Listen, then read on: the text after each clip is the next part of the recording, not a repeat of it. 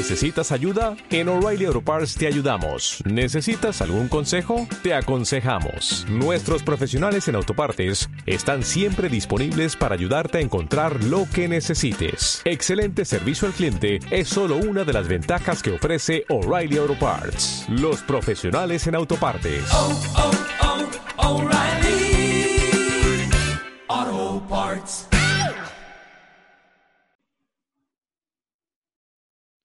Muy buenas noches, bienvenidos una vez más a esta nueva edición de Castillo Deportivo, este programa que aprovechamos semana a semana para hablar de la NFL, de este deporte que tanto nos apasiona y esta liga que cada semana se nos está yendo de las manos. Ya hemos finalizado la semana 14, ya llegando a la conclusión de la temporada regular, a unas cuantas semanas del fin.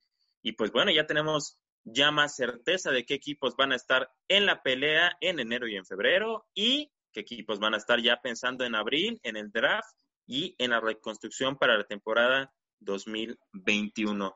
Pero bueno, antes de hablar de la semana 14, como siempre, presentando a la mesa de siempre, Rodrigo, buenas noches, ¿cómo estás? Buenas noches, eh, bien, eh, resultados que me gustaron, que me gustaron tanto, pero disfrutando de lo que ya nos queda de temporada regular. Sorpresas, sorpresas se dieron en unos, en muchos resultados, grandes juegos que tuvimos. Eh, dejó mucho que hablar esta semana. Sí, mucho que hablar, una semana interesante con varios juegos muy llamativos, Alex, pero para ti creo que fue una semana muy lucrativa porque pasaron cosas a las 3 de la tarde el domingo pasaron cosas interesantes, ¿verdad? El domingo a las 3. Y ahora sí que, que se viene interesante el cierre. Parece que Green Bay cada vez más cerca está de, de, ser sembrado uno y, y no, más importante de, que descansar, recibir en Lambeau todos los juegos de playoffs. Sí, eso, lo que ocurrió, ahorita lo vamos a platicar, eh, ha sido muy importante para los sembrados en la nacional, especialmente los primeros dos sembrados, pues hubo un cambio de lugar y también hubo un cambio en los primeros dos sembrados de la conferencia americana. Ya hablaremos de eso junto con los resultados. Pero como siempre, vamos a empezar hablando del día jueves, el día que tenemos Thursday Night Football. Esta semana volvimos a tener Thursday Night. Eh, ha habido una semana antes de empezar. Una semana muy tranquila por el tema del COVID, afortunadamente. No hubo noticias nuevas. Al parecer ha tenido unos cuantos jugadores salieron positivos, pero fueron aislados. No se tuvo que mover ningún juego y por lo tanto, semana normal. Empezamos con el jueves, juego que se jugó en SoFi Stadium porque los Rams, el equipo de Sean McVay, que viene jugando muy bien, pero muy bien al sudamericano, recibía a los Patriotas de Nueva Inglaterra en una revancha de ese Super Bowl hace un par de años donde Brady y Belichick terminaron consiguiendo su último anillo en este caso, pero en este caso ya no tenemos a Brady, tenemos a Cam Newton que fue a SoFi Stadium, pero no le fue nada bien, nada bien. Y los Rams, ahí el novatito Cam Akers hizo un gran juego. Alex, ¿cómo viste este juego de Sean McVay y los Rams? Ahora sí que criticaban mucho a McVay, ¿no? Que porque no eh, podía con uno que otro corredor, eh, que muy repetido, que, que, perdón, que muy esparcido el, el ataque terrestre, que no tenía alguno fijo. ahorita podemos ver que lo puede hacer con un solo corredor, o sea que no, no depende de, de variar eh, su ataque terrestre, porque son estilos muy diferentes. tal vez el de Akers y el de Brown un poco parecidos, pero el de Devin Henderson bastante, bastante diferente. Eh, sí, yo creo que, yo creo que que, que, muy bien este equipo, parece que, que se va a, va a ser un sólido 3 en la, en la conferencia eh, nacional. Sí, así es. Unos Rams que vienen jugando bien al fútbol americano, Rodrigo, se postulan, como dice Alex, como el número 3 de momento, pero recordar igual que Seattle anda peleando, pero los que sí se ven ya desinflados para competir por algo son los Patriotas. ¿Cómo ves? ¿Qué, qué crees que vaya a causar este resultado? Pues es un resultado que yo veía lógico, un equipo que se está metiendo a postemporada, un equipo que como lo vengo cantando desde hace semanas, de repente campanadas gracias a su entrenador, pero es un equipo destinado al 8-8, o sea, de verdad que yo lo veo ahí encaminado así directito. No hay, no, no, o sea, a lo mejor acá no 7-9 o 9-7, pero para mí van así directito al 8-8, porque los juegos que han ganado han sido gracias a Belichick. Aquí, ¿qué pasó? Se toparon con un gran entrenador y con una gran defensiva, que fue lo, lo, lo que les faltó mencionar. El juego que dio la defensiva. También mencionar lo de Akers, pero la defensiva. Qué buen juego dio, qué buena es esta defensiva. Es un equipo que da mucho gusto ver y que va a dar mucho gusto verlo en postemporada.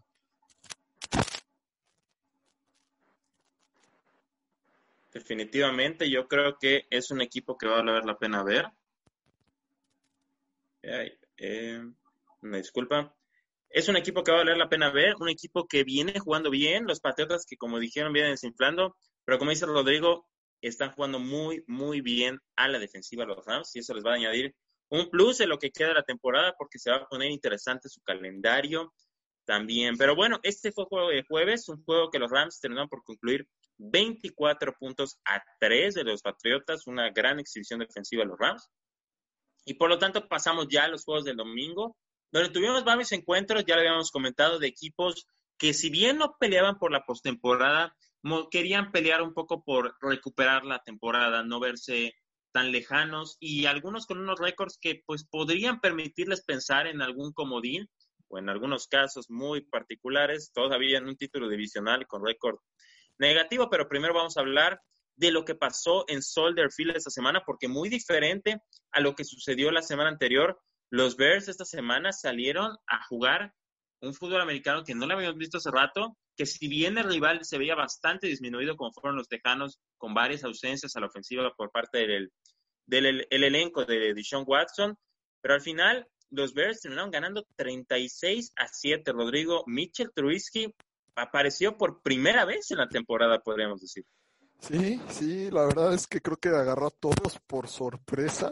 Nadie veía venir este, este resultado. O sea, a lo mejor alguien se podía imaginar la victoria de Chicago, pero no creo que de la manera que se dio. De verdad que siete puntos nada más de los Tejanos anularon a Deshaun Watson. Parte de lo que he dicho que este equipo tiene una buena defensa y Trubisky salió probablemente en uno de sus mejores días de carrera. Entonces, yo creo que se juntaron aquí las, el hambre y las ganas de comer y se dio un resultado que nadie esperaba. Pero no creo que este equipo de Chicago con lo que tiene... Trubisky dio un buen juego, hay que reconocérselo, pero vamos a ver si esto lo puede mantener, creo. Eh, yo creo que de todas maneras este equipo de Chicago eh, a pesar de que levantó el mal momento anímico que venían, porque todos hablamos aquí de lo mal que venía Chicago, no creo, yo creo que van a regresar a la misma tendencia de que Trubisky va a cometer errores, de que va a estar impreciso. Eh, eso es al menos como yo lo veo, pero este juego lúcido, espectacular y la defensiva muy bien. Sí es, Alex, por ahí escuché que esta derrota de los Bears lo colocan 6-7 y algunos por ahí decían que esto significa que lo pone en el panorama de la, del último comodín de la conferencia nacional. Yo lo creo un poco ilusorio, como dice Rodrigo, creo que el equipo de los Bears ya viene en una caída muy, muy marcada. Pero ¿crees que los Bears tengan algo que levantar con estos tres juegos que le quedan? Pues mira, o sea, estadística, la estadística está ahí, la posibilidad existe. Si nos vamos claro. a partidos ganados y partidos restados, está en la pelea. Lo veo complicado, sobre todo porque le falta enfrentar a Green Bay otra vez, sí. que es un equipo que siento que como va, va, va mejorando, sobre todo eh, la ofensiva, cómo va manejando y carburando en el primer, en el primer cuarto, eh, anota rápido, pero ya, ya, hablaremos de eso luego. Eh, me gusta, me, me gusta Dishon Watson muchísimo, lo he comentado, pero no tiene quien lo cuide.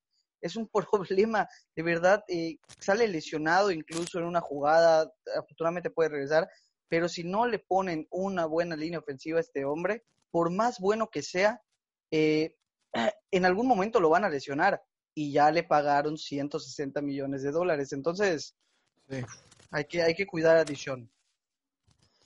Sí, es verdad, la situación de Dishon no es nada favorecedora, sobre todo su línea ofensiva que poco le ayuda y bueno, esta semana que tuvo muchas complicaciones con muchas bajas, Brandon Cooks no juega, Kiki Coutinho no juega y bueno, se queda con un elenco muy reducido. David Johnson tampoco juega. Pero bueno, al final. Imagínate, tejanos... sin, sin, sin Brandon Cooks, sin Will Fuller, sin Kiki Kuti y sin, y sin Randall Cobb, no, no, o sea, no hay nada. Sí, no, la realidad es que los Tejanos tenían una puro suplente en la parte de receptores, incluso el corredor no era David Johnson, una complicación mayor para los Tejanos y se vio muy notorio por solo pudieron anotar siete puntos en Soldier Field, mientras los Bears, con Allen Robinson, que se destapó esta semana haciendo varias yardas, varios touchdowns, y los Bears ganan 36 a 7. Otro equipo que ganó metiendo 30 puntos, esta vez de visita, a diferencia del el equipo de los Osos, los Vaqueros, los Vaqueros que esta semana fueron a jugar a Cincinnati, fueron a enfrentarse al equipo al equipo de los bengalíes, que bueno, sabemos que Joe Burrow ya no está, está Ryan Finn en los controles, y los vaqueros que meten 30 puntos de visita. Allen. Ah, una Allen está en los controles. Allen, Allen, sí. Ya no está Ryan Finley. Está Allen. Y ahora, pues, los Cowboys, que sabemos que están Andy Dalton de momento, de cornerback, pues meten 30 puntos. Los bengalíes, igual que los tejanos, se quedan en 7 puntos. Y los vaqueros meten 30. Y por ahí, por la división, ponen a soñar. Yo tengo una perspectiva diferente con eso de soñar, pero ah, algunos dirían que se quedan ahí todavía buscando pasar. No, no hay manera. Pero, Alex, nosotros fuimos vaqueros, confiamos en los de la estrellita. ¿Cómo viste este juego? No como me lo imaginé, se dio el resultado, pero ahora sí que eh, no pues, sea el rival o no, se lució la defensiva de Dallas realmente. Sí, eso sí. Eh, se lució la defensiva de Dallas. No sé si el rival era pobre o con las circunstancias. Sí, yo creo que un poco va por ahí. Va a ir a saber. Pero pues bueno, al final hay que enfrentarse a quien te toque y lo hizo bien. Eh, Andy Dalton realmente no lo hizo, no lo hizo mal tampoco. Justo vencedor Dallas de punta a punta. Sí, yo creo que el rival ayuda, pero bueno, pues como se ha dicho en otros casos, pues uno coge el rival y creo que Dallas creo que demostró más de lo que muchos esperaban. Eh, sobre todo, bueno, la me da ilusión un poco que haya algo de defensiva. Y digo, hombre, qué defensiva nos cargamos, que dejamos a Cincinnati en siete. No, no, no. Pero hombre, destellos hay, hay algo que rescatar de ahí. No es la atrocidad que empezó esta temporada. Entonces, bueno, con eso me quedo, con que hay algo de esperanza en la... Digo, de la ofensiva sé que hay mucho talento, entonces, que hay algo rescatar en la defensiva es lo con lo que yo me quedo. La victoria, pues sí, al final ganamos, seguimos siendo últimos de la edición, no tenemos chance, creo yo. Eh, pero, pero pues bien, bien, se vieron muy bien. A ver, vamos a ver cómo, cómo cierra este equipo. Así es, vamos a ver qué va a pasar con el equipo de los vaqueros, que pues mostrando algunos, algunas luces en el panorama oscuro que se les ha presentado esta temporada, pero bueno, Em, ganando esta semana, ganando bien el equipo en Cincinnati de visita, una buena victoria de parte de, el equipo de Mike McCarthy. Ahora, pues vamos a pasar ya a juegos que tienen más implicaciones de playoffs, juegos que ya eh, nos empiezan a mostrar más cosas interesantes. Y en primera ventana tuvimos al equipo de los jefes de Kansas City que fue al Sun Life Stadium a jugar y a visitar al novato Tua Tagovailoa con los Miami Dolphins. Un juego que el resultado final tal vez marque algo muy diferente de lo que realmente pasó, pero que tampoco, tampoco hay que quitarle crédito a los delfines que mostraron muy buenas cosas durante el juego. Es verdad que los, los Chiefs se vieron superiores en varios momentos del encuentro, pero eh, los Dolphins no se vieron mal. Rodrigo, yo creo que sobre todo la defensa de los Dolphins mostró cosas muy interesantes, poniéndole, de, digamos, mano a mano a Mahomes en varias ocasiones, varias intercepciones. Y al final, pero Chiefs triunfa, pero creo que los Dolphins se llevan un, sabor de boca bastante interesante, bastante bueno, diría yo, a pesar de la derrota. ¿Cómo lo viste? Varias cosas. E, este partido creo que sí hay varias cosas que comentar. Uno, tú dices el marcador no refleja tanto lo que pasó. Eh, yo no te sabría decir. Yo creo que hay lapsos, como tú dices, en los que Kansas fue muy dominador, pero hay otros lapsos en los que eh, la defensa de Miami Wow, o sea, yo creo que si vemos el partido completo, decimos el marcador refleja lo que pasó en el partido completo. Es verdad que hay momentos en los que un equipo fue muy dominador, pero yo creo que en el partido completo podemos decir que el resultado y al final ganó el talento.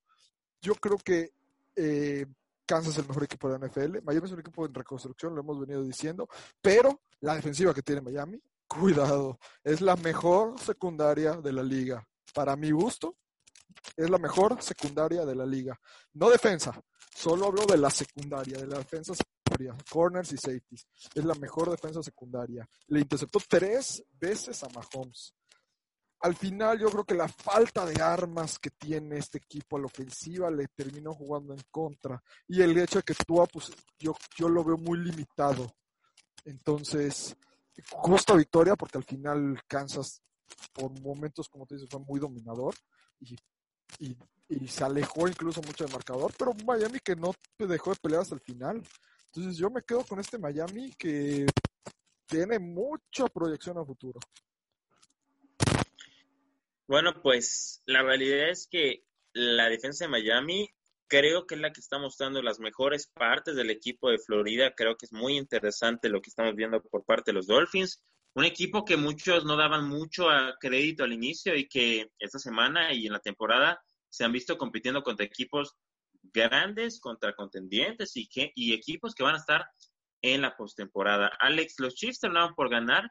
Mahomes no fue su mejor semana, pero resolvió el juego junto con este, la defensiva, igual pensar que eh, los Chiefs metieron un touchdown por parte de los equipos especiales.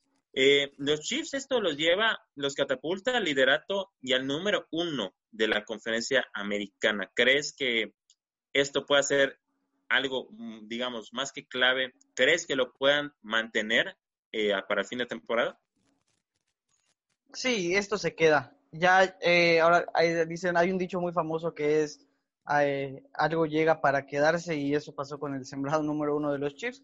Muy importante, eh, Mahomes no sale en su mejor partido y aún así gana. Este equipo cuando quiere anotar, anota. O sea, este equipo cuando quiere anotar lo hace. Travis Kelsey, líder, bueno, segundo lugar en, eh, en yardas por recepción en la liga.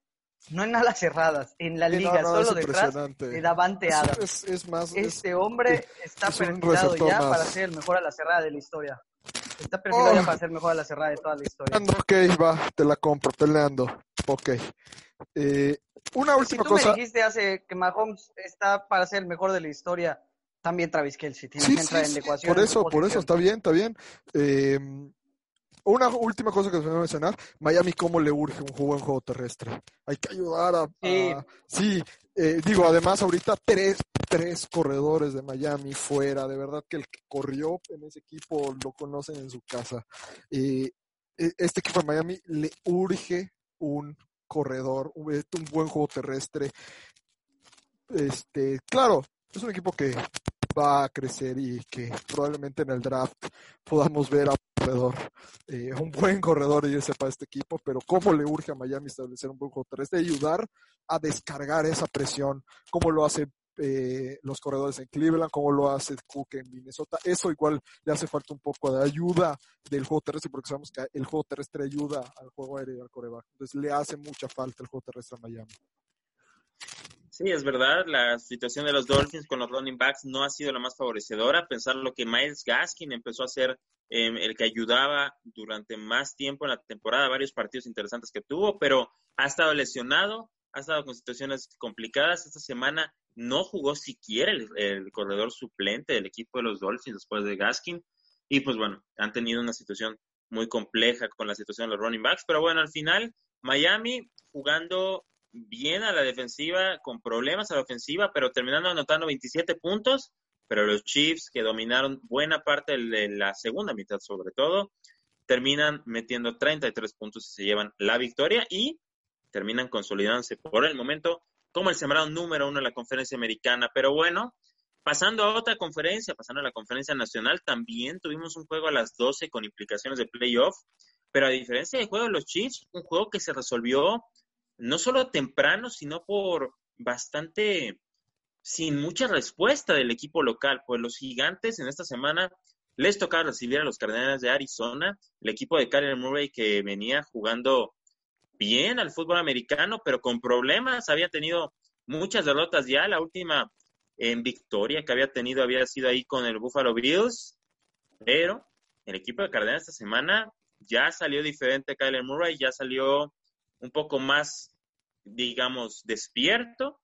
Y pues los gigantes, que esta semana sí, a pesar de las buenas rachas que había tenido, ya no se pudieron ver también. Alex, los gigantes se nos atrancaron ahí y parece que los Cardinals se quieren llevar ese séptimo comodín. Sí, fallé ahí y bueno, es que los Cardinals han estado bastante inconsistentes. Parece que los Giants el regreso de Daniel no les hizo nada bien, porque si algo se vio medio inoperante, pues fue la ofensiva, ¿no? Realmente yo no vi un buen desempeño de, la ofensiva de los Giants. Eh, sin embargo, eh, hay errores que le costaron puntos a la ofensiva, dejando buena posición de campo a Kyler Murray, que tampoco tuvieron un juego espectacular los Cardinals de la ofensiva. Pero bueno, aprovechar las situaciones, de eso se trata este deporte, más que de, de ser espectacular, de anotar más puntos que el rival, y, y esto hizo Cardenales. Así es, Cardenales que se posicionan como el comodín número 7 de la conferencia nacional de momento, mientras que los gigantes pues se caen a un juego, ahorita comentaremos por qué, se caen a un juego de diferencia, si no es que, bueno, habría que checar bien la tabla, pero me parece que siguen a un juego de, eh, de distancia, sí, a un juego de distancia de su líder divisional Rodrigo. Séptimo lugar para los Cardenales, pero como dice Alex, inconsistencia en los Cardenales hemos visto. Ahorita vamos a comentar del juego, que yo creo que les va a pelear igual un poco el séptimo lugar, pero ¿cómo viste a los Cardenales esta semana? ¿Crees que este tipo de juego les dé para consolidar ese lugar al final de la temporada?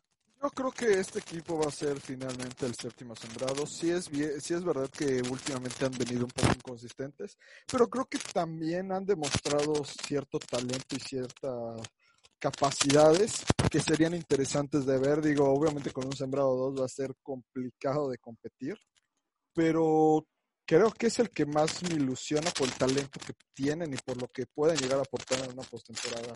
Yo es el equipo que me gustaría ver. Creo que dieron un juego bien, de poco espectacular. Creo que Gigantes jugó muy mal, cosa que no venía haciendo. Pero pues así es esto. Daniel Jones no, es verdad que no salió creo, recuperado al 100 y eso creo que les terminó afectando el que no esté al 100 y ya al final pues ya no, no hubo mucha respuesta, pero eh, me voy a quedar con este equipo de que parece, está como que ya vino su pico de bajada y vamos a volver a, tratar de subir. Bueno, pues habrá que ver qué va a pasar con Arizona. Bien que jugaron esta semana, pues momentos sólidos a la defensiva que se vieron bastante bien. Los Cardenales ganando, consolidándose por el momento como séptimo lugar.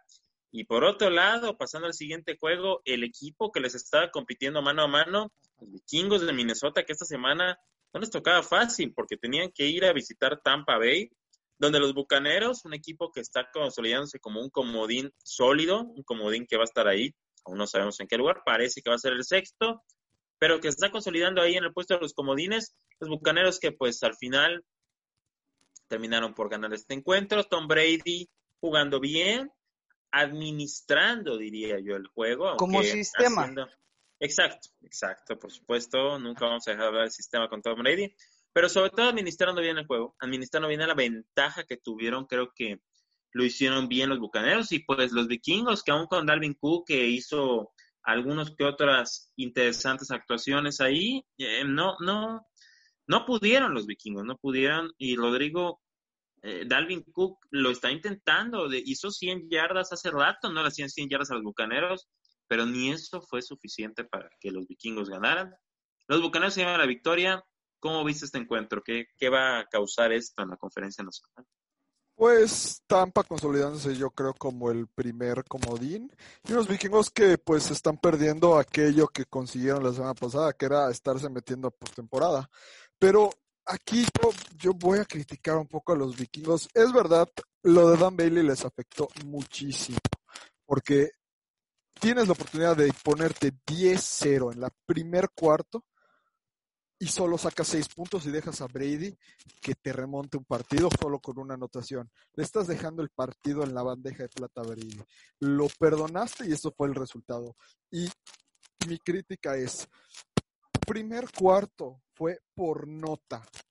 Por nota. Prácticamente Vikingos tuvo el balón los 15 minutos. Brady hizo Vikingos tuvo una serie ofensiva larguísima, corriendo el balón, desgastando esta defensiva por tierra, que era la clave. Paran en tres a Brady y vuelven a cansar esta defensiva. Y de todo este esfuerzo, solo sacas seis puntos y dejas que Brady te remonte el juego. Y a partir de ese momento, le remontan el juego. ¿Qué pasa? Kirk Cousins se quiere poner la capadera, quiere empezar a lanzar balones. Y bueno, también hace lo que le dicen. Claro, no, no, no, digo, eh, también creo que la, sí, tienes razón, la crítica igual va un poco más a lo que al hizo, al cocheo, porque eh, la clave estaba haciendo lo que estabas haciendo, ofensivas largas, cansar a. Con un corredor como Dalvin Cook. Claro, era seguir con la misma tónica, ya te remontó Brady, va 7-6, pedo a seguir taladrando esta defensiva, a seguir cansándola, pero no, entonces, ¿qué pasó? Empezaron a parar a los vikingos. ¿Y qué pasó? Vino Brady y los terminó de, aniquilar. Esta fue la clave. Dejaste de intentar correr el balón. Intentaste este, empezar a lanzar mucho más del balón. Está bien, pero te está funcionando. Y si el juego 13 te funciona, manténlo. Porque no hay necesidad de exponer el balón, de que sean incompletos de intercepciones. Y además con una buena defensiva por tierra, el que ya la hayas estado pudiendo cansar, a la larga te va a abrir unos huecos para el juego aéreo. Pero hay que trabajar a esa, este, cansando la defensiva y los equipos lo dejaron de hacer para el segundo cuarto. Y para la segunda mitad que ya iban abajo, ni se diga. Entonces, aquí perdieron los vikingos. Esa fue la clave. Lo estaban haciendo por nota. Claro, también influye que tu pateador te falla siete puntos. Yo creo que ahí está la clave. 10 puntos dejó ir Dan 10 puntos. Entonces, 10 puntos todo lo que dejó ir, todo lo que dejó ir, evidentemente también. ¿Y qué pasó? Que los vikingos se vieron en la desesperación, que cayeron en la desesperación cuando a lo mejor no había tal necesidad, cuando todavía faltaba mucho juego, de empezar a arriesgar y a, y a buscar mucho el juego aéreo. Y ser un poco hasta predecibles. Bueno, lo de los vikingos que es de cuestionarse muchas veces las, las, las llamadas de Mike Zimmer muchas veces. Es verdad que lo de Dan Bailey les vino a perjudicar terriblemente lo que pasó con Dan Bailey, pero es verdad que el plan de juego de los vikingos, especialmente para la segunda mitad, cambia radicalmente y no los beneficia en general y muestra las carencias que tiene esa ofensiva, que a pesar de que Justin Jefferson, Adam Thielen, que, que no tuvo un gran juego, eh, pues al final la fortaleza está en la tierra y la fortaleza de los vikingos, como bien mencionado Rodrigo, igual consiste en cansar a las defensas y pues en esta ocasión no lo logran. Los bucaneros ganan, Alex, Tom Brady, el sistema, the system quarterback, gana otra semana, pero, pero pues bueno, ahí están los bucaneros consolidándose como comodines ahí sólidos y los veremos probablemente de momento están pronosticados para jugar contra los Rams, pero vamos a ver cómo se mueven las cosas. ¿Tú, alguna anotación importante de este partido de, tu coreback sistema favorito? No solo mi coreback sistema favorito, tal vez mi coreback favorito, pero... Ah, perdón, sí es eh, verdad. No, oh. realmente yo creo que deja también un poco que hacer eh, lo que, ah, eh, de verdad, yo creo que la clave está más que nada en lo que deja Bailey. De verdad, es, es, es, es de alarmarse porque esto te obliga, como dice Rodrigo, a a tener otras, a tener que eh, pasar y tomar otras decisiones. Diez puntos dejó ir, creo, en la primera mitad, eh, o, bueno, en los primeros tres cuartos, eh, te, cambia el partido, te cambia el partido totalmente. Son dos posesiones que, te, que, se te van con, con, los puntos del pateador. Entonces, o sea, de, de, estar arriba en el marcador o de poder ponerte arriba, tener que jugártelas en cuarta, eh, y cosas así, mm, yo creo que, digo, igual lo que ya comentó Rodrigo de, dejar de correr el balón, pero si alguien yo le echo la culpa más que nada en este juego es a Dan Bailey. Ah, sí, ya, lo del pateador es una cosa de locos. ahí, ahí si no vieran el juego, nada más vean las patadas de Dan Bailey. No le daba ni a la red. Eran unas patadas que de verdad, bueno, no tenían brújula alguna, pero bueno, lo del pateador de vikingos, terrible. Lo de los vikingos, bastante mal por lo que terminan haciendo al final, pero bueno. Bucaneros se lleva la victoria, 26 puntos a 14. En casa se consolidan con un buen récord, que los Bucaneros ya con un récord de eh, 8-5, se están viendo sólidos, se están viendo con cada postemporada. Y pues bueno, pasamos a otro juego. Este juego ya no tiene tantas implicaciones de postemporada, pero también fue a las 12 del día.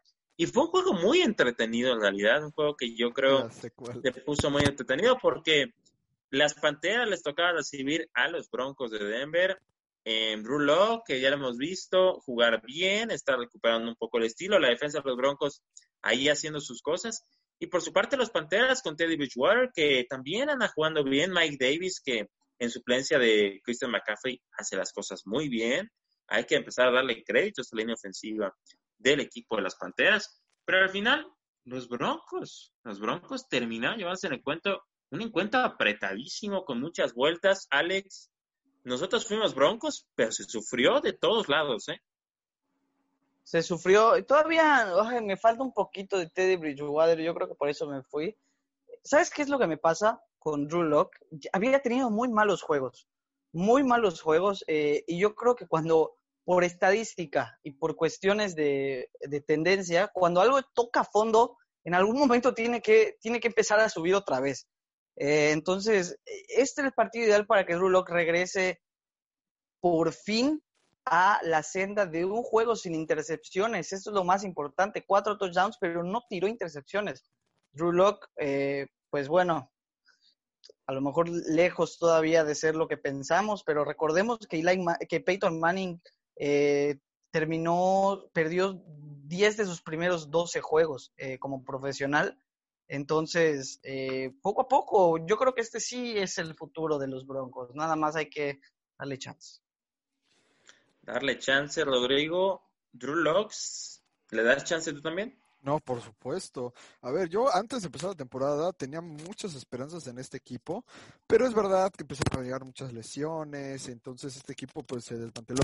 Pero este equipo de Denver se está empezando a parecer a lo que yo pensé que podían ser por el talento que yo les veía, sobre todo jugadores muy jóvenes que tienen buena proyección, el mismo Drew con sus receptores, tienen armas muy interesantes y bueno, no entiendo lo del tocar fondo porque desde la semana pasada que este equipo de Denver le peleó a Kansas, que sí, se le criticó a Kansas de que no se le había complicado, pero le peleó a Kansas. Entonces, como que ahí estaba empezando a dar señales de vida. A lo mejor el tocar fondo fue de semanas más para atrás, o de que no o de todo el de, relajo que, sucedió por el que no haya jugado. Entonces, pues yo veo aquí un Drew que pues, no lo está haciendo tan mal realmente. Eh, este equipo de Denver creo que este, es joven, tiene armas interesantes. Vamos a ver eh, los que se van a recuperar de las lesiones, cómo se arma este equipo la próxima temporada, pero es un equipo interesante. Bueno, tú dijiste ahorita de tocar fondo, ahorita vamos a pasar con un equipo que de verdad ha tocado fondo y sigue tocando fondo. Pero antes, yo en cuestión del juego, creo que fue un juego muy interesante con, por lo menos a mí me entretuvo mucho, muchos touchdowns, muchas jugadas. Eh, la verdad es que, la verdad, creo que lo hicieron muy bien los dos equipos. Fue un juego bien planteado por los dos, los dos equipos, pero los Broncos al final hicieron ese touchdown, hicieron ese touchdown al final del encuentro y creo que eso fue la diferencia, un encuentro muy parejo.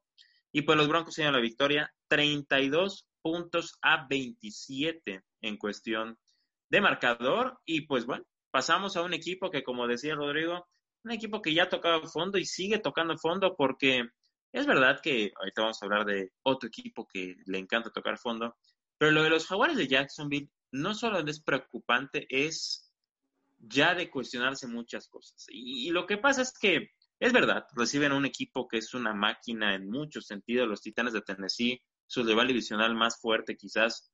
Eh, los rivales, eh, los Titanes van a visitar Jacksonville, les meten 31 puntos a los Jaguares, pero lo de los Jaguares es preocupante porque ya ni Garney Minshew, ya entra Mike Lennon, Garney Minshew, y vemos a un equipo de Jaguares que no reacciona. Entonces, la crítica ahí para los Jaguares. Y por la parte de los Titanes, pues bueno, jugando bien, Derrick Henry otra vez haciendo más de 200 yardas por tierra, preocupante lo que pueden hacer los Titanes en playoffs porque se están armando de valor y, creo que eso igual hay que empezar a tomarlo en cuenta. ¿Cómo ves lo que hicieron los Titanes esta semana en Jacksonville? Bien, eh, ahora sí que lo que tenían que hacer, ¿no? Derrick Henry demostrando que es the king of the NFL. 200, más de 200 yardas, dos touchdowns. Así se gana el juego, así tiene si gana los partidos. Y bueno, se ha demostrado también que por aire puede con, con Corey Davis y sobre todo con Anthony Juan Brown, este receptor número 11, segundo año, que, que se ve que se ve interesante para futuro, cuerpo de ala cerrada, pero muy rápido. Rodrigo, por ahí me dijeron que ese AJ Brown estaba en tus filas oh, sí, del Fantasy, oh, pero ¿cómo ves este equipo de Tennessee? ¿Crees que, que, vaya a ser ahí como el año pasado en los playoffs, vaya a lucharle para llegar lejos? A luchar, pero creo que un poco como lo que pasó con Dallas, el rival pues era el rival que le tocó y, y es creo normal. O sea, creo que cumplieron. Eh, lo de Jacksonville no me sorprende, creo que son... Eh, eh, es complicado, pero me atrevo a decir que son el peor roster de la liga. Más que Jets. Lo que pasa es que Jets además está pésimamente dirigido. Pero creo que es el peor roster en cuanto a talento de la liga. Muchos jugadores jóvenes, poco experimentados pues estas cosas pasan. Es un equipo en plena reconstrucción que apretó el botón de reset, sacó a todos sus veteranos y está empezando, está agarrando una base de jugadores. Entonces, es normal esto. Para mí es normal que estas cosas sucedan. Tú dices, Glennon, que si Minshew, este equipo está buscando un coreback para el draft. El gerente general dijo, le voy a dejar nada más mis jugadores jóvenes a futuro y vamos a buscar, vamos a que nos vaya de la fregada y buscar un... Eso fue lo que pensó el gerente general. Obviamente el entrenador está haciendo lo que puede, pero eso es lo que pensó el, gerente, apretando el botón de reset y vamos a buscar un coreback. Ellos apostaban, yo creo, Tebo Lawrence, pero esa, esa victoria que tuvieron con Indianapolis en la semana 1 les está prohibiendo agarrar a Trevor Lawrence quién sabe, que Adam Gage ya dijo que Sam Darnold es su... Sí, bueno, pero creo que todo ser pensante sabe que ni Adam Gage ni Sam Darnold van a seguir en la siguiente temporada. Yo no creo que ninguno de los dos esté en la próxima. Sí, para Adam Gage será su coreback del futuro, pero no para los porque no creo que sigan en el mismo camino. La realidad es que el equipo, el equipo de los Jaguares, suena chistoso como este lo digo, pero esa victoria en la semana 1 poder terminarles costando el boleto. Pero habrá que ver, habrá que ver todavía cada temporada. Sí. Prácticamente habrá que ver si los Jets de Nueva York se atreven a ganar. Esa es la cuestión aquí. Pero bueno, ahorita vamos a hablar de los Jets. De hecho, ¿por qué no vamos a hablar de los Jets? Ya estamos en ellos. Nos embarcamos ya con el equipo de Nueva York. Esta semana, señoras y señores, regresamos a ver los Jets de Nueva York que estamos acostumbrados. Ya nos habían asustado, porque habían estado cerca de ganar ya varias veces no parecía el de Nueva York, parecía un equipo bueno, pero ya, a ver, Russell Wilson se la hacen una vez, no se la hacen dos. Pero ya, pues, regresó, ya, regresó la lógica. la realidad es que a los Jets les tocó ir a un lugar difícil, muy difícil en la liga, que además los Jets de Nueva York salen a jugar como lo han hecho en las primeras semanas, en casi todas las semanas, y el equipo de Seattle, como bien menciona Rodrigo, jugando en Central Link Field, jugando en casa, se ven aplastantes. Russell Wilson Ahí sí, como dicen por ahí, hizo pagar los platos rotos que hizo contra Gigante la semana pasada. Y el equipo de los Seahawks gana 40 puntos a 3. Rodrigo, ¿qué, podemos decir de lo que le hizo Russell Wilson a los Yo quiero comentar, más que del juego, porque del juego creo que no hay mucho que comentar, fue una madriza que creo que se esperaba una vez más. Pues uno no es quien juega, este creo que está siendo el tema de la semana. Eh, pero pues ya, tú haces lo que tiene que hacer. Pero a mí me hace una falta de respeto que una línea de 16 y medio la pases por 20 puntos. O sea, todavía das, eh, o sea, le dan a los Jets 16 y medio hora, le toma 16 puntos empezando el juego. Y todavía se dan el lujo de ganar por 20 más de eso. O sea, de verdad que se me hace un todo en las apuestas, este, esta situación. O sea, de verdad que para reírse, nada más para eso sirven los Jets, para reírse. Los Jets es trágico, Alex, los Seahawks, que bueno, importante igual que ganen, porque la pelea por su división está ahí, está ahí contra los Rams. Y si mi mente no me falla, han de faltar dos semanas, si no me equivoco, para que se vuelvan a ver la cara los Seahawks y los Rams. Es correcto, faltan dos semanas. Así que importante victoria de los Seahawks. ¿Los ves listos para enfrentarse a los Rams? Pues bueno, listos podrán estar. La cosa es que los Rams cada vez van mejorando más y, y han demostrado ser capaces de parar a cualquier coreback. Y si se van a enfrentar a uno que no estoy diciendo que, que se haya desplomado, pero que sí ha bajado significativamente su nivel desde el principio de la temporada para acá, creo que puede ser una victoria para los Rams esto. Y bueno. en Seattle. Eh, no importa. Eh, y a pesar de, de, todo, nuestro, nuestro compadre Sergio Castillo falla tres goles de campo, que si bien a lo mejor no significan mucho al final, pues te, te, sacan de la pelea en los momentos importantes, ¿no? De, de, de 17, de, de 14-3 a 14-6 hay diferencia. Luego de 17-3 a 17-6. Luego de 23 a 26. O sea, ay, Sergio, realmente no pasa nada. Digo, estos, hay partidos malos, pero, pero si, hay, si a todo eso. Pero ayúdame, compadre. O sea... Si a todo eso le aunas que, tu, que tu pateador no mete nada, pregúntale a Minnesota cómo acaban las cosas. Sí, muy trágico lo del pateador, eh, lo de Castillo. La realidad es que, bueno, le echamos una porra aquí, tres castillos de, de parte, pero la realidad es que el equipo de Seattle aplastó definitivamente a los Jets, a pesar de, de esos estrechos que hubo, eh, sí, como dice Russell Wilson, que, que a pesar de su buen nivel esta semana, lo hemos visto de bajada, pero a alguien que no hemos visto de bajada y hemos visto de subida y una subida muy interesante, es alguien que jugó igual a las 3, a las 3.25 de la tarde, jugó en Detroit y esta semana los Packers, los Packers volvieron a ganar ya varias este, victorias consecutivas que está hilando el equipo de Green Bay. Esta semana les tocó jugar de visita contra su rival divisional, los Leones. Sabemos que los Leones vienen complicados, con perder de, de despedir a su head coach par semanas, pero jugaron un partido muy bien, muy parejo. Creo que compitieron bastante, pero es que la realidad es que Aaron Rodgers anda jugando fútbol americano de miedo. Alex, tú eres el que yo creo que lo confirmará mejor, pero lo de Aaron Rodgers es, es de llamar la atención. Digo, lo de Davante Adams ya ni lo decimos porque está más que obvio, ¿no? Pero lo de Rodgers ha sido un, un ascenso muy, muy bien me digo, que da miedo, diría yo. Davante lidera en touchdowns por recepción, yardas aéreas y yardas por juego promedio. Eh, Aaron Rodgers es lleva 39 touchdowns y 4 intercepciones, eh, un rating de creo que de más de 90 en la temporada, algo de miedo, como dices tú. Eh, hay, ha habido dos campañas de corebacks en toda la historia con más de 40 pases de anotación y menos de 8 intercepciones. Una es la de Aaron Rodgers en 2011 y otra la de Aaron Rodgers en 2016. Entonces, son cosas que solo, solo Rodgers hasta ahorita puede hacer. Estos números nadie más los ha, los ha eh, escrito y, Green Bay se perfila cada vez más fuerte. Robert Tonyan cada vez se ve mejor. Creo que esta es la parte que había que reforzar, la parte de los alas cerradas ya siento que Robert Tonjan es un ala cerrada seguro. La realidad es que el equipo de Green Bay está jugando muy bien.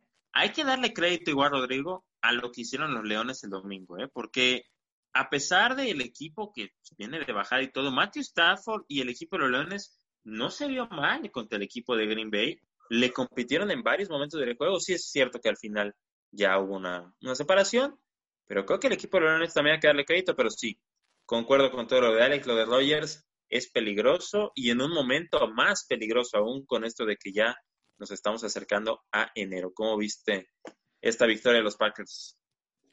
Bien, un rival divisional. Yo dije este juego se podía apretar, pero al final ganó quien tenía que ganar. Detroit hizo un buen esfuerzo, hay que aplaudírselo. No hay que, no se deberían de sentir mal, creo que se dieron contra el mejor. Sí, yo, bueno, sí, el mejor equipo de la Nacional. Este, entonces, eh, pues eso nada más que Detroit se debe sentir pues tranquilo, no perdiste con un equipo al que le debías de ganar o al que le debías de competir, no, le competiste un equipo con el que sabías que ibas a perder. Entonces, yo me quedo con eso, Green Bay se ve bien, creo que no tropezar ahorita es clave, más ya arrebatándole el primer puesto, descansando y recibiendo en casa. Green Bay tiene que salir con todo a matar los últimos juegos para asegurar esa semana de descanso y recibir en toda la postemporada. Sí, como dices, clave no tropezar en estos momentos y hay un equipo que se le olvidó, bueno, se le impidió poder tropezar porque así como mencionamos, pues para que Green Bay necesitara llegar al primer lugar, una cosa que necesitaba pasar era que pierdan los Santos de Nueva Orleans y bueno, les comentamos que eso sucedió esta semana en un escenario algo improbable y bastante improbable porque se daban, iban a ir a visitar fueron a visitar a las Águilas de Filadelfia, un equipo que lo hemos comentado en la temporada, no ha encontrado por dónde, ya decidieron tomar la decisión de sentar a Carson Wentz y parece, parece que esto les vino muy bien porque lo que hizo Jalen Hurts el fin de semana fue muy, muy interesante lo que hizo el coreback novato con un juego discreto en números, con 167 yardas y un touchdown, pero considero que administró muy bien el juego, la manera en cómo corría igual Jalen Hurts, lo que hizo Miles Sanders. El equipo de las Águilas triunfó en casa contra los Santos que llegaban siendo número uno de la Conferencia Nacional. Ustedes comentaron en algún momento que Tyson Hill podía ser la solución. Yo nunca he estado convencido de lo de Hill. Es verdad que ha tenido juegos buenos y juegos malos, pero hay que decir una cosa, hay que decirla como es. Tyson Hill no es un coreback de la NFL no es un coreback. Eh, él es entonces tampoco Jalen Hurts. Entonces tampoco Jalen Hurts. No, Jalen, yo, yo nunca dije nada de Jalen Hurts. Yo creo que lo de Tyson Hill no lo podemos considerar un coreback a futuro en el equipo de Nueva Orleans. Jalen Hurts, Jalen ah, yo diría que hizo una Tyson Hill. Yo también estoy de acuerdo. Yo, yo no creo que Jalen Hurts tampoco, pero lo de Tyson Hill con el sistema de Drew Brees, lo que va a pasar con Drew Brees la salida, no creo que sería el coreback apostarle. Eso ya tal vez a discusión de otro momento. La realidad es que los dos corebacks con un estilo similar, como menciona Alex, terminaron por jugar terrestremente en muchos sentidos y las águilas terminan por ganar. Alex, ¿qué piensas de todo esto? Murió de soberbia Sean Payton. De soberbia. Sí. Se sintió ganado. ok. Decisiones como y de repente lleva el partido 17-0 y, y, no eh, nunca pensó que el partido se le iba a poner así y no supo qué hacer. Rodrigo. Yo tengo varias lecturas, varias. Eh, primero que nada, el equipo con más sacks permitidos permitió cero sacks en este partido. Clave. Jalen Hurts, su movilidad ayudó enormemente a este equipo. Eso, eso fue una. Dos, el tema de Terry Hill. Eh, yo no, yo creo voy un poco más por la tónica de Alex y no tanto por que se sintió ganado, sino porque Tyson Hill dejó de hacer las Tyson Hills, dejó de correr el balón. O sea, quiso decir, este es un coreback y va a lanzar, y va a lanzar, y va a lanzar, y va a lanzar.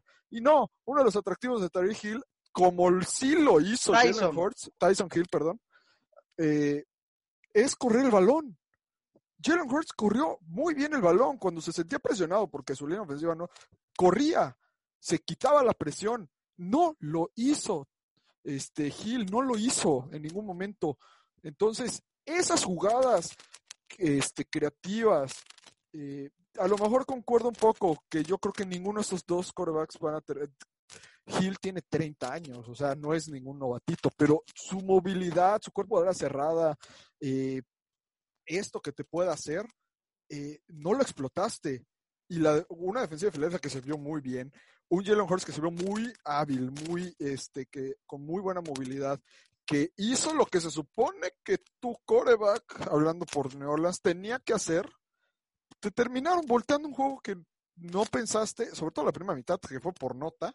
Ya después venir de atrás de eso fue muy complicado y no pudieron, pero eh, yo creo que va un poco por las decisiones de Sean Payton de querer entercarse con que este no va a correr, va a lanzar, solo va a lanzar, solo va a lanzar. Aprovecha a tu coreback móvil, sobre todo que es como tu suplente, tu...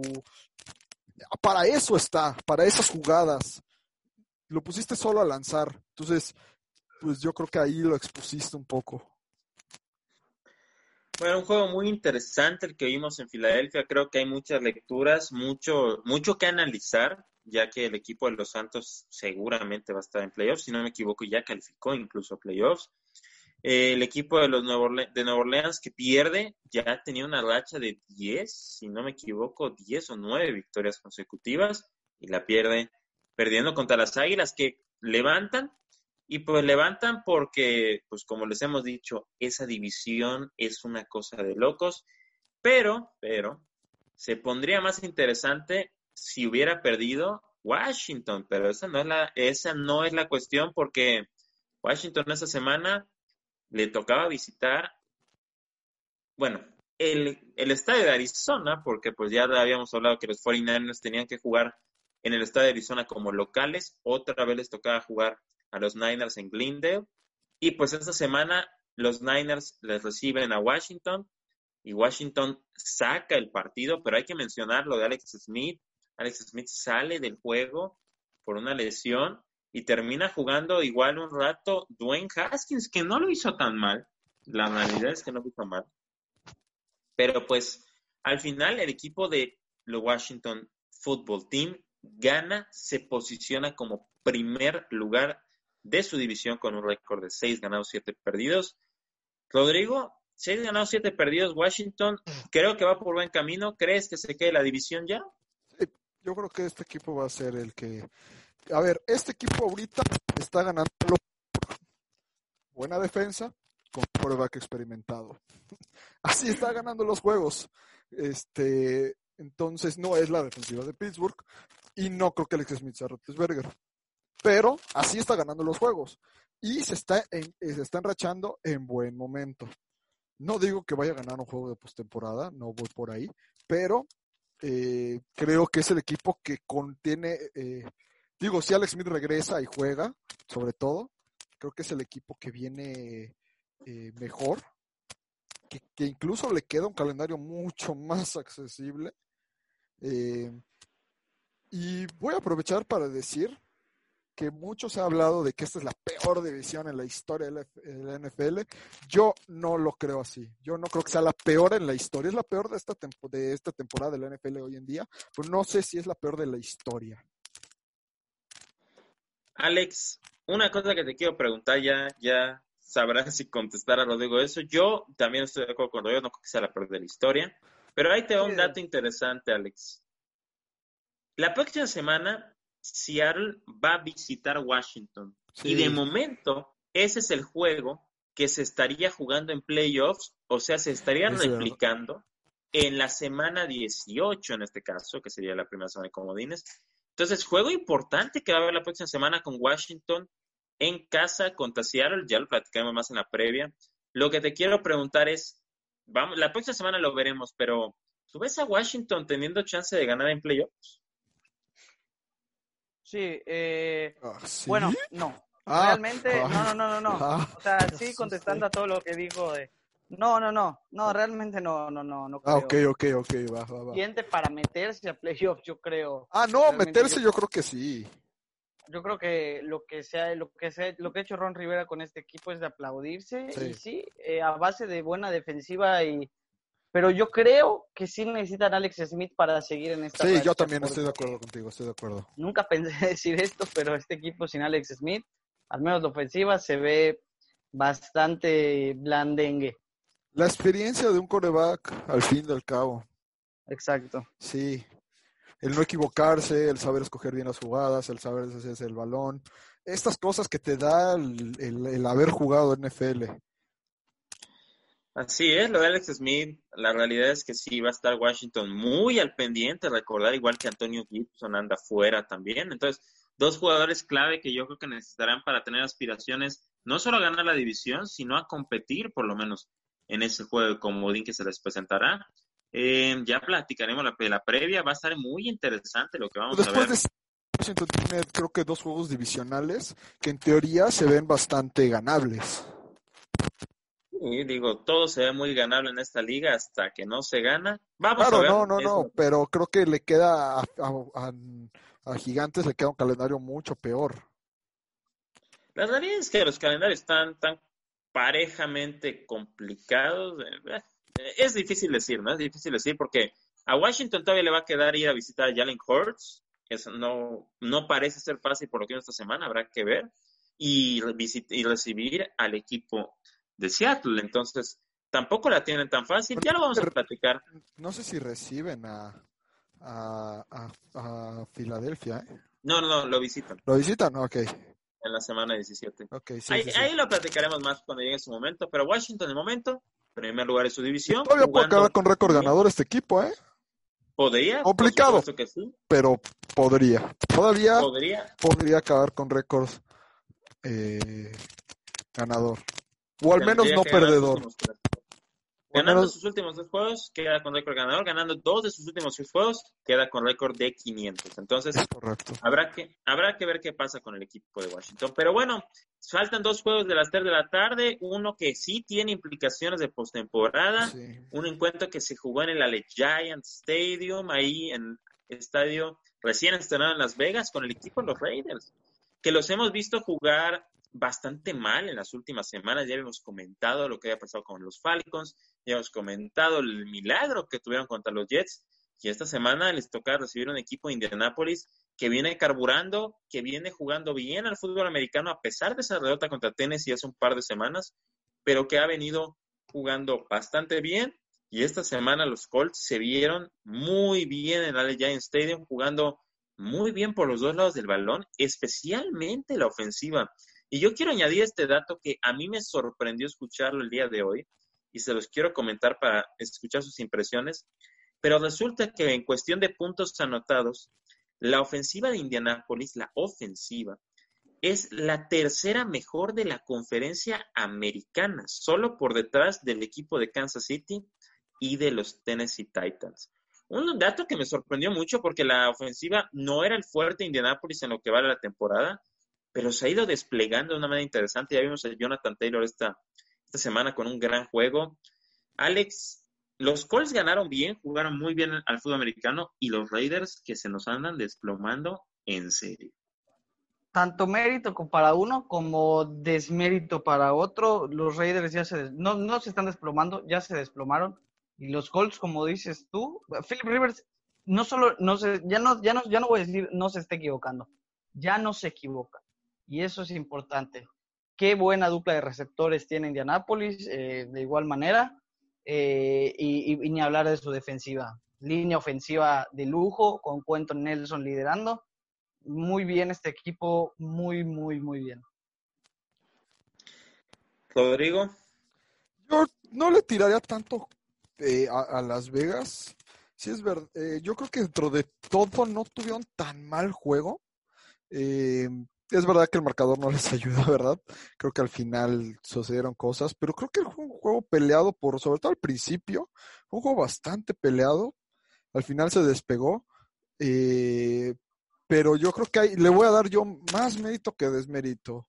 Eh, y creo que es momento ya, ya tengo seguridad y confianza como para decir, Mike, te lo dije a este equipo, a Philip Rivers, déjalo trabajar, déjalo que se acople al equipo. Tú en la semana uno, cuando perdió con Jacksonville, ya estabas fatalista, que no, que este equipo no va a ningún lado. Dije, ay, no tuvieron pretemporada, está, es nuevo en el equipo, dale chance, ve los resultados, ve cómo está jugando Indianapolis. Se han dado las cosas poco a poco, no hay que, no hay que comer ansias ahí están los resultados. Este es el te lo dije del principio de temporada. Sí, la realidad es que el equipo de Indianapolis está jugando bien. Yo no cantaría ninguna victoria. Creo que las cosas en la conferencia americana están. No, pero creo que yo creo que ya es ya para asegurar playoffs. Yo creo que prácticamente, porque sí está muy peleado, pero que este equipo no veo que se quede fuera. No, es que no es el tema de quedarse fuera de playoffs, es que el tema sería ganar un juego, porque pues uno bueno, no va a yo creo que estando tan peleada la, la, la, americana, tampoco se me haría... Eh... Ahí Green Bay les puede hacer el favor de vencer a Tennessee la próxima semana. No la próxima, sino la de una, una bendición, pero nosotros tenemos que ganarle a los Steelers, que es verdad, ahorita vamos a comentar vamos a hablar de los Steelers. pero al final es importante y sí estoy de acuerdo, digo, la verdad es que Philip Rivers ha hecho un gran trabajo. Yo creo que el que ha hecho el gran trabajo sobre todo es Frank Reich, adaptando la ofensiva y la defensiva. Ha sido un, a mí me enorgullece mucho ver un equipo en Nápoles tan completo porque si bien al inicio veíamos una gran defensiva y una ofensiva más floja, últimamente hemos visto los dos lados del balón muy sólidos, incluso la defensiva bajando un poco su nivel a comparación del inicio pero ambos jugando muy bien. Creo que es muy importante lo que está haciendo Indianapolis. Y pues jugando bien, ahí 9-4 el equipo de los Colts. Eh, les queda un calendario accesible, excepción de ese juego contra los Steelers, que bueno, quizás era más inaccesible antes y ahorita se ha convertido en un juego un poquito más accesible, pero antes de llegar al famoso Sunday Night Football, nos falta un juego de las 3 de la tarde porque nos falta comentar lo que pasó en Los Ángeles, pero en domingo, porque los Chargers también jugaron esta semana Justin Herbert jugó y el equipo de Matt Ryan fue a visitarlo, los Falcons de Atlanta. Y Alex, ya ganó Justin Herbert, ya ganó. Un juego que, que pues estuvo parejo. Eh, la segunda mitad con muy pocos puntos. Atlanta totalmente aniquilado la segunda mitad sin poder meter un solo punto. Y creo que al final los Chargers con ese gol de campo terminan ganando, yo diría justamente, yo creo que dieron un buen encuentro, pero bueno, los Chargers ganan su encuentro, un encuentro que no tiene mucha relevancia en playoffs, pero Alex ya gana Herbert y creo que ayuda a consolidar su posición como novato del año, en mi opinión. Sí, merecido, merecido la victoria. Eh, Atlanta demuestra ser el equipo que pierde. Ahora sí que fue el enfrentamiento de equipos que dejan ir ventajas en el último minuto. merecido triunfo de los Chargers, a pesar de las malas decisiones que se pudieron haber tomado eh, por el coach eh, Lynn. El equipo gana eh, y, y, me atrevo a decir que de la mano de Herbert. Sí, sí, sí. Rodrigo, ¿ya vamos a decir que Herbert es el novato del año o nos aguantamos unas semanitas?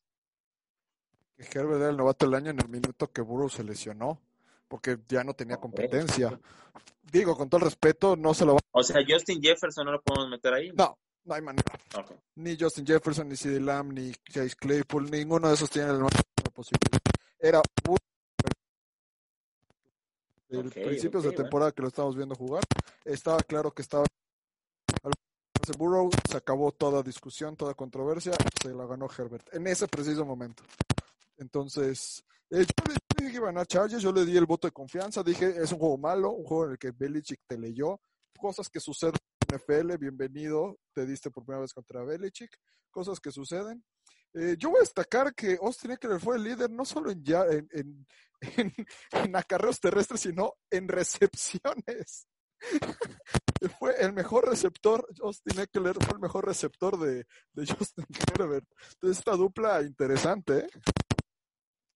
Sí, interesante lo de que también ha regresado y ha regresado bien al, terreno de juego después de su lesión a mitad de temporada. Pero los Chargers terminan por encontrar finalmente la manera de ganar.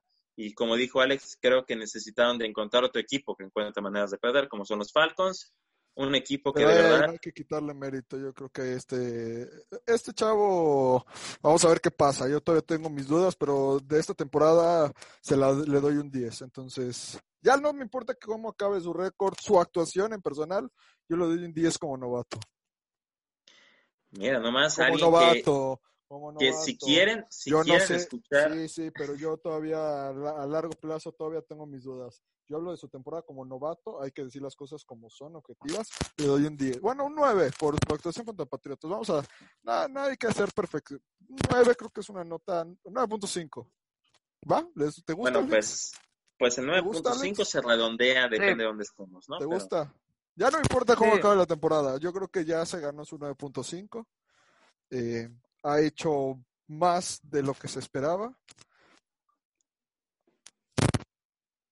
Pues bueno, ahí tenemos a Herbert entonces aquí con una calificación 9.5. Qué bárbaro, Herbert sería un gran estudiante. Y bueno, llegamos ya finalmente a los últimos dos juegos de la semana. En este caso tuvimos Sunday Night Football, como siempre, y Monday Night Football. Primero, vamos a ir con el juego del domingo por la noche, un juego muy estelar, eh, porque se juegan dos equipos, no solo dos equipos que, que van a postemporada, sino dos equipos que quizás están, yo diría, contendiendo junto con Kansas City los tres equipos más duros de la conferencia americana. Aquí se enfrentaban dos de ellos. el equipo de los acereros de Pittsburgh, que ya venía después de 11 victorias consecutivas, perdió contra el equipo de Washington hace una semana y le tocaba ir a visitar Buffalo, un territorio muy complicado para el equipo de los Steelers. Y pues los Bills, que bueno, ya lo hemos dicho, si no fuera por esa Ave María de Andrew Hopkins, tendrían casi seis derrotas, seis victorias al hilo. Y pues bueno, ahora que esta semana los Bills, un juego muy interesante porque la primera mitad, muy diferente a lo que vimos en la segunda mitad, dos mitades casi totalmente diferentes. Una jugada que parte totalmente el encuentro al final del segundo cuarto con ese pick six por parte del equipo de los Bills. Y pues al final el equipo de Buffalo se lleva la victoria cómodamente, diría yo, haciendo una marca, un marcador de 26 a 15. A ver, Alex, ¿qué le está pasando a los Steelers? Eh, tampoco creo que sea tan para así. O sea, de como qué le está pasando, que este equipo se está desmoronando, no. Hubo tres partidos en 11 días. Eh, no es justificación, son profesionales, deberían poder. Eh, ahora sí que buen juego terrestre, eh, que no le tiren los balones a Roethlisberger, por Dios, yo Dionte Johnson tirándole balones de una manera espantosa, momentos clave del partido. Y bueno, ahora sí que como tú dices, esa jugada que parte el partido, el pick six, yo creo que Pittsburgh es un equipo capaz, no estoy diciendo que lo vaya a hacer, pero de que tiene fundamentos y capacidad de reaccionar a este tipo de situaciones y jugar un mucho mejor fútbol americano, lo puede hacer. Sin embargo, Buffalo gana bien y, Pittsburgh pierde merecidamente. Rodrigo, yo sé que tú estás ansioso por este momento de la semana, así que te doy la palabra sin más para que nos platiques qué viste en este juego. Primera, bueno, primer cuarto, Pittsburgh no se puede mover el balón a la ofensiva. Un primer cuarto que acaban. Oye, bueno, nuevamente la defensa de Pittsburgh haciendo la hombrada de permitiendo cero puntos en el primer cuarto. La defensiva de Pittsburgh de realmente recibió tres puntos en la primera mitad, pero ¿qué pasó? Vino la ofensiva y le metieron seis. Entonces, eh, la segunda mitad ya con una defensiva cansada, se acabó el partido. Josh Allen empezó a a como quería y se acabó el juego. La inoperancia de la ofensiva está matando en estos momentos a este equipo. Estoy de acuerdo con Alex, este equipo sí es capaz de un quarterback experimentado, cometió dos errores, cosa que también, claro, también la defensiva de Pittsburgh, este, pues también tuvo dos aciertos, entonces digamos que en ese sentido estuvieron equilibrados, pero bueno, la virtud que estaba teniendo Rosberg a no equivocarse, se equivocó, y eso terminó costando muy caro. Entonces, porque Pittsburgh depende de que la defensiva le haga jugadas grandes y ellos mantenerse con su ofensiva, no digamos buena, sino sin errores. Entonces, eh, contra estos equipos, pues no puedes cometer este tipo de cosas. En la segunda mitad, como dije, ya Búfalo se le despegó, hizo lo que quiso. Hasta este, al final se quisieron acercar un poquito, pero eh, yo creo que Búfalo gana muy merecidamente el partido. Eh, y ojo, porque Pittsburgh con esta derrota cabe la posibilidad, digo, los Browns tuvieron ahí, vamos a hablar ahorita los Browns, pero si los Browns ganaban se ponían a un juego de los aceleros. Eh, hubiera estado interesante ver ese cierre ahí con un juego entre ellos. Pero bueno, Buffalo ya ganando el juego entre ellos, Buffalo está un juego de quitarle, no solo, no solo Pittsburgh ya perdió el primero, sino puede perder el segundo lugar. Y por ahí vamos a, alucinar con que Colts les gane también. Y de esas Pittsburgh acaba cuatro, ¿eh? Está complicado, pero lo de Búfalo no lo veo tan descabellado, ¿eh? No, ya estamos. Bueno, lo de Búfalo, ah, vamos a ver, el calendario que le queda a Pittsburgh no es broma, ¿eh? Tiene un pues, juego complicado contra Dos juegos complicados, Indianapolis y Cleveland. Dos juegos complicados.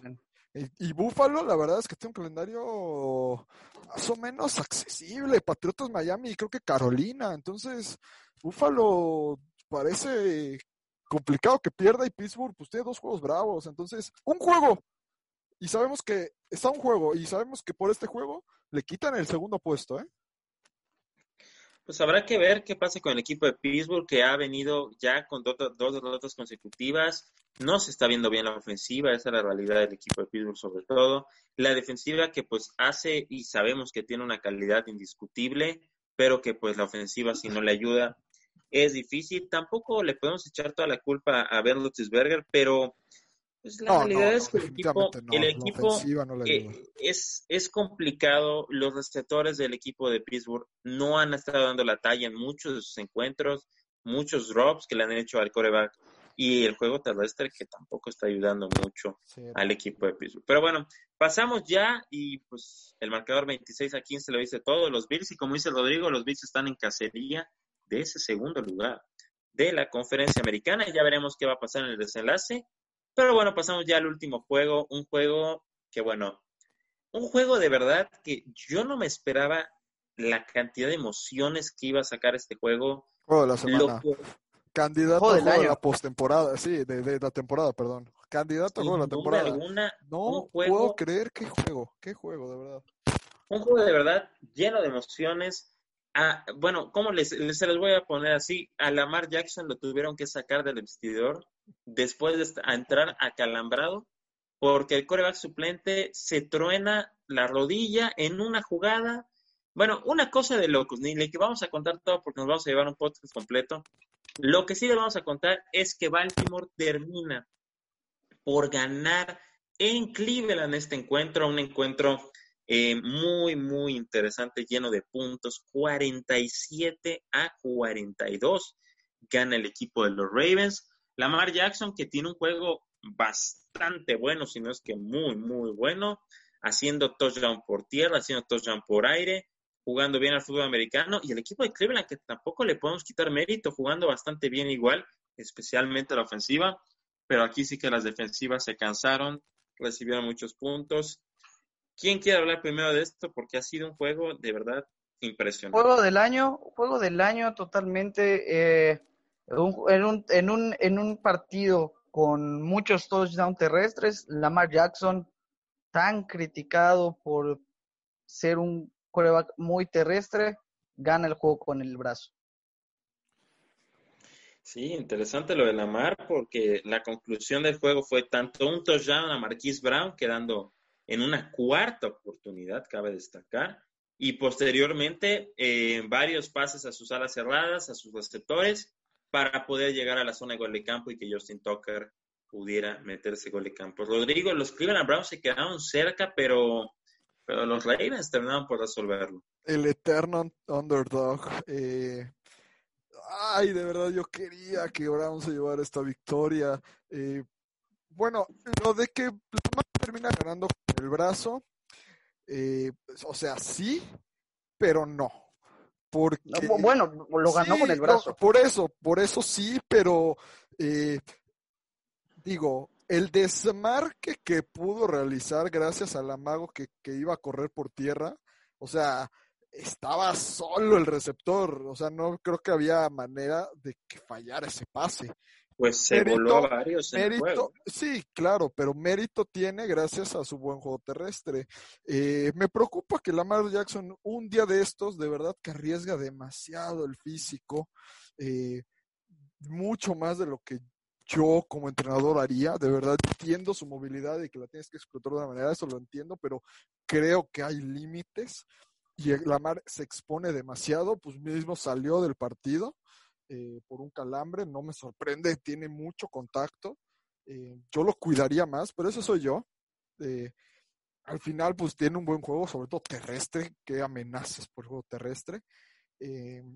y eso obviamente abre estas posibilidades, que amaga con que va a correr, baja toda la defensiva y puede meter un pasecito sencillo y el receptor totalmente cosas que te dan establecer un buen juego terrestre, sobre todo de tu coreback. Eh, pero que yo me dejo con los Browns, qué manera de luchar, porque de verdad que este equipo no tiene el talento que hay del otro lado. Baltimore es un equipo mucho más talentoso y, y mira que dos duelos complicados tuvieron con Baltimore. El primero de la temporada, cuando tenían todo el equipo sano, y ahorita que vienen todos de recuperarse y con unas ganas de ganar, porque necesitan ganar para meterse a postemporada. O sea, las situaciones en las que los Browns se enfrentaron a Baltimore eran situaciones difíciles. Bueno, el primer encuentro, fue una madriza, pero este encuentro Cleveland lo pelea con corazón. De verdad, qué ganas de ganar tiene este equipo.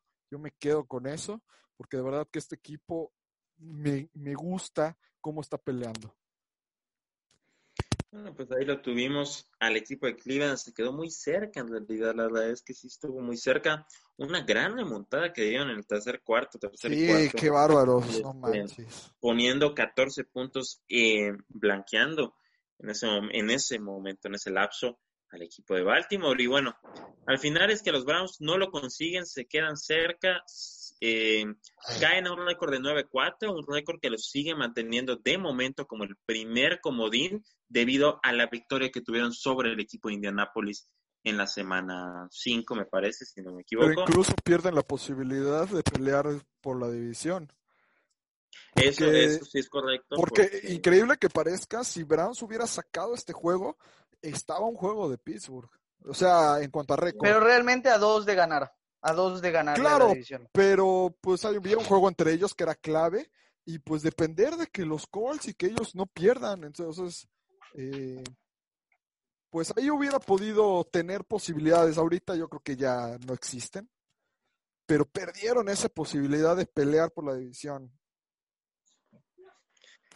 Así es, así es el equipo de los Browns que se le va ese chance, pero bueno, lo bueno del equipo de los Browns para todos aquellos fans, si es que con investigadores, no es común tener, conocer fans de los Browns, pero siempre hay, y pues la verdad es que a pesar de esta derrota, van a estar en postemporada, casi por seguro estoy de ello, pero los que sí habrá que ver, y eso lo vamos a platicar, es el equipo de Baltimore, que le queda un calendario si no me equivoco, yo creo que es el calendario más accesible de toda la liga, el que le queda al equipo de Baltimore, enfrentando a Jaguares, enfrentando a Bengalíes, y se me está escapando uno por ahí que Gigantes. que si no me equivoco igual.